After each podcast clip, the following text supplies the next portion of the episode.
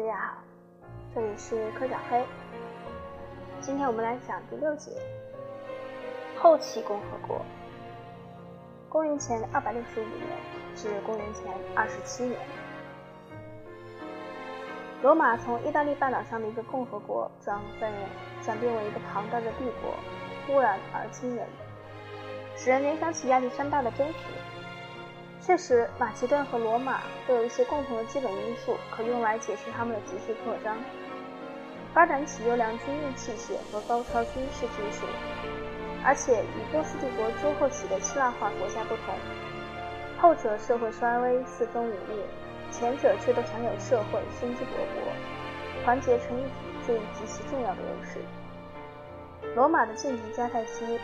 最初是建于公元前850年的腓尼基的殖民地，几乎垄断地中海西部中转贸易，逐渐变得富强，以仗活动范围广阔的舰队和雇佣兵，控制非洲西北部、西班牙南部、萨丁、特西加和西西里岛西部。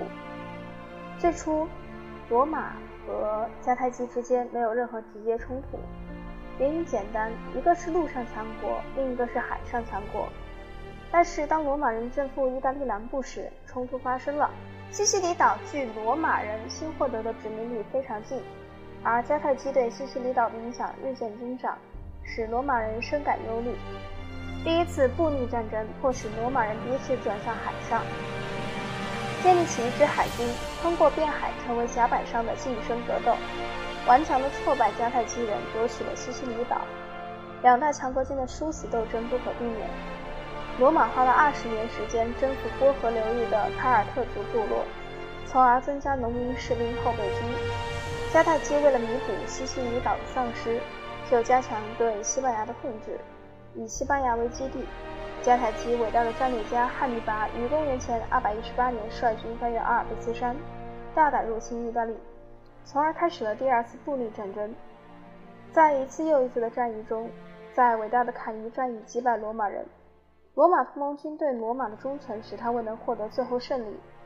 当罗马军在迦太基附近登陆时，所向无敌的汉尼拔奉召从意大利返国驰援，在本共本国终遭失败。罗马又一次耗竭了他的对手。公元前201年，迦太基被迫缔结合约，结果仅保留一小块本本国领土、城舰和十艘舰只，仅够驱逐海盗。迦太基人尽管遭到这一灾难性的失败，可在经济上却获得非凡的复苏，这只能使罗马惊恐，无情地发动第三次布匿战争。结果迦太基被攻占，城市遭遭到彻底毁灭，残存人口悉数沦为奴隶。这三次布匿战争，罗马坠入一个连锁反应：征服导致进一步的征服，原因是罗马拥有压倒一切的力量。清除迦太基后，成了地中海头号强国。征服带来明显好处，从每个新航省获得源源不断战利品、奴隶和贡物，存在与辽阔帝国疆域相联系的不可避免的支持和挑战。马其顿国王腓力五世曾在第二次布匿战争期间援助汉尼拔。罗马灭掉迦太基后，转而攻击马其顿。接着而来的马其顿战争，只是罗马人在中东几大强国马其顿、塞琉西王朝的叙利亚。托勒密王朝的埃及、希腊城邦的埃托利亚同盟和亚该亚同盟之间巧妙的挑拨离间所引起的一系列战争中的头一场。罗马人迅速的接连蹂躏并吞了马其顿、希腊、小亚细亚的帕加瓦、比西尼亚和西利西亚，然后是塞琉西王朝的叙利亚，最后于公元前三十一年并吞埃及。罗马人以这一方式接管东方诸后起的希腊化国家。在亚洲，仅在地中海沿岸一带获得若干行省、行省，整个内地则沦陷于巴迪亚，因而巴迪亚成为罗马在东方的主要对手。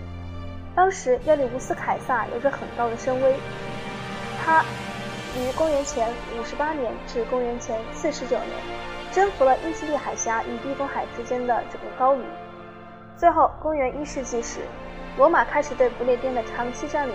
并在克雷德湾和博斯湾之间修筑一道防御工事，共筑占领地。罗马人对北欧统治范围大抵如此。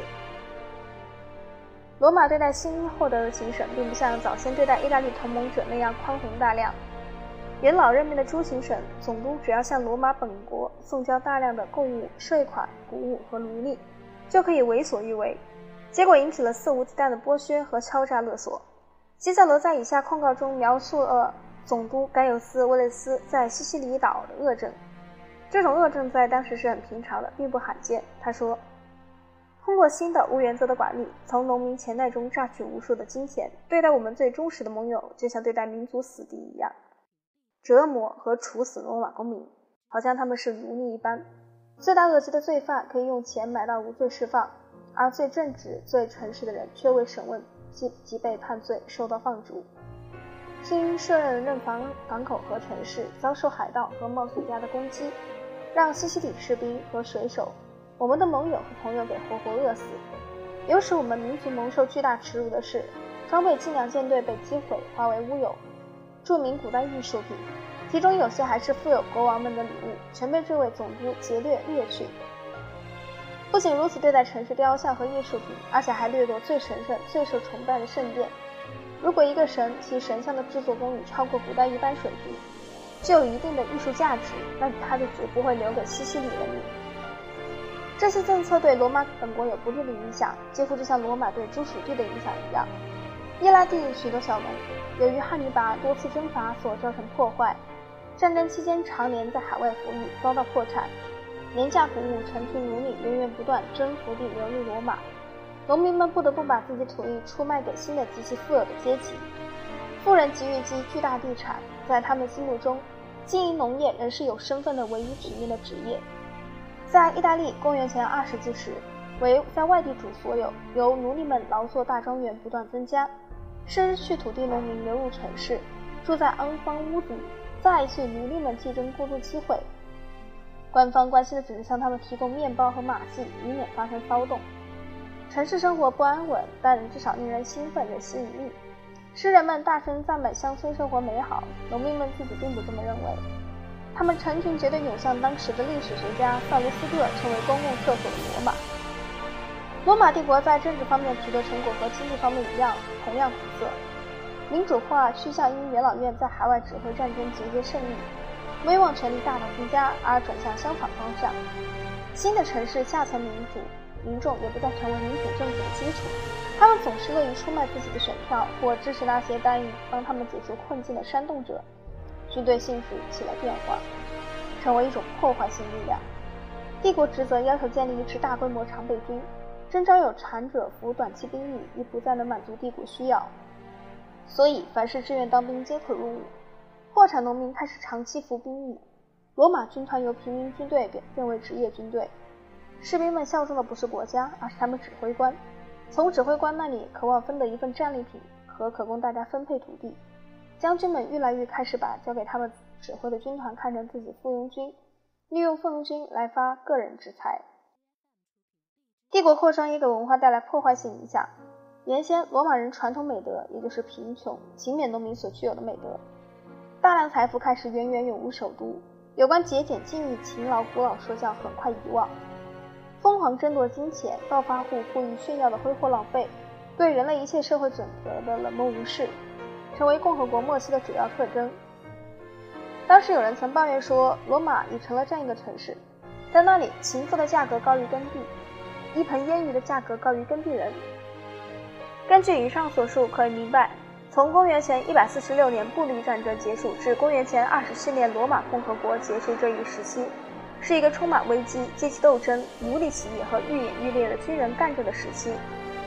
开始时，提比留·格拉古和他的兄弟盖约·格拉古勇敢地进行了一场改革运动，试图利用自己由竞选获得保民官的地位来实施温和的土地分配方案。